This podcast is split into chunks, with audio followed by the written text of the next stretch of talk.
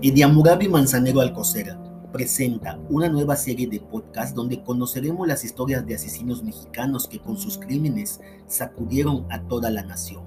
Goyo Cárdenas, primera parte. Gregorio Cárdenas Hernández, nacido en la Ciudad de México en 1915, también conocido como el estrangulador de Tacuba, fue un homicida múltiple y necrófilo mexicano que se volvió una celebridad mediática en su país debido a su presunta rehabilitación social.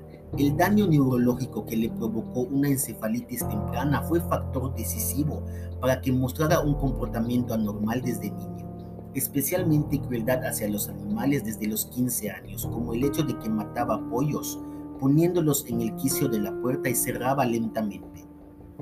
Aunado a ello, Cárdenas tenía dificultad para controlar su esfínter y llegó a sufrir enuresis hasta los 18 años.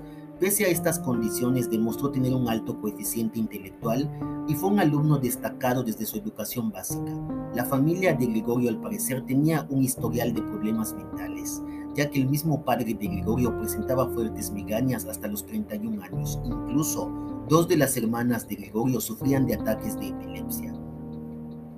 Descrito por sus compañeros de escuela como un niño tímido con una relación enfermiza con su madre, pero que llegaba a quemar el cabello de sus compañeras e incluso ofrecer dulces con excremento, a los 27 años estudió química y debido a su alto desempeño estudiantil obtuvo una beca de petróleos mexicanos para continuar con su formación académica y colaborar con la empresa paraestatal.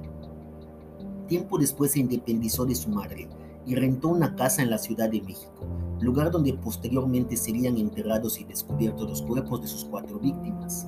Cárdenas Hernández cometió sus asesinatos entre agosto y septiembre de 1942, debido a lo cual se le considera un asesino relámpago. El sobrenombre de estrangulador de Tacuba se debe a que su residencia estaba ubicada en el famoso barrio de Tacuba de la Ciudad de México. Los datos de esta investigación fueron consultados en Internet.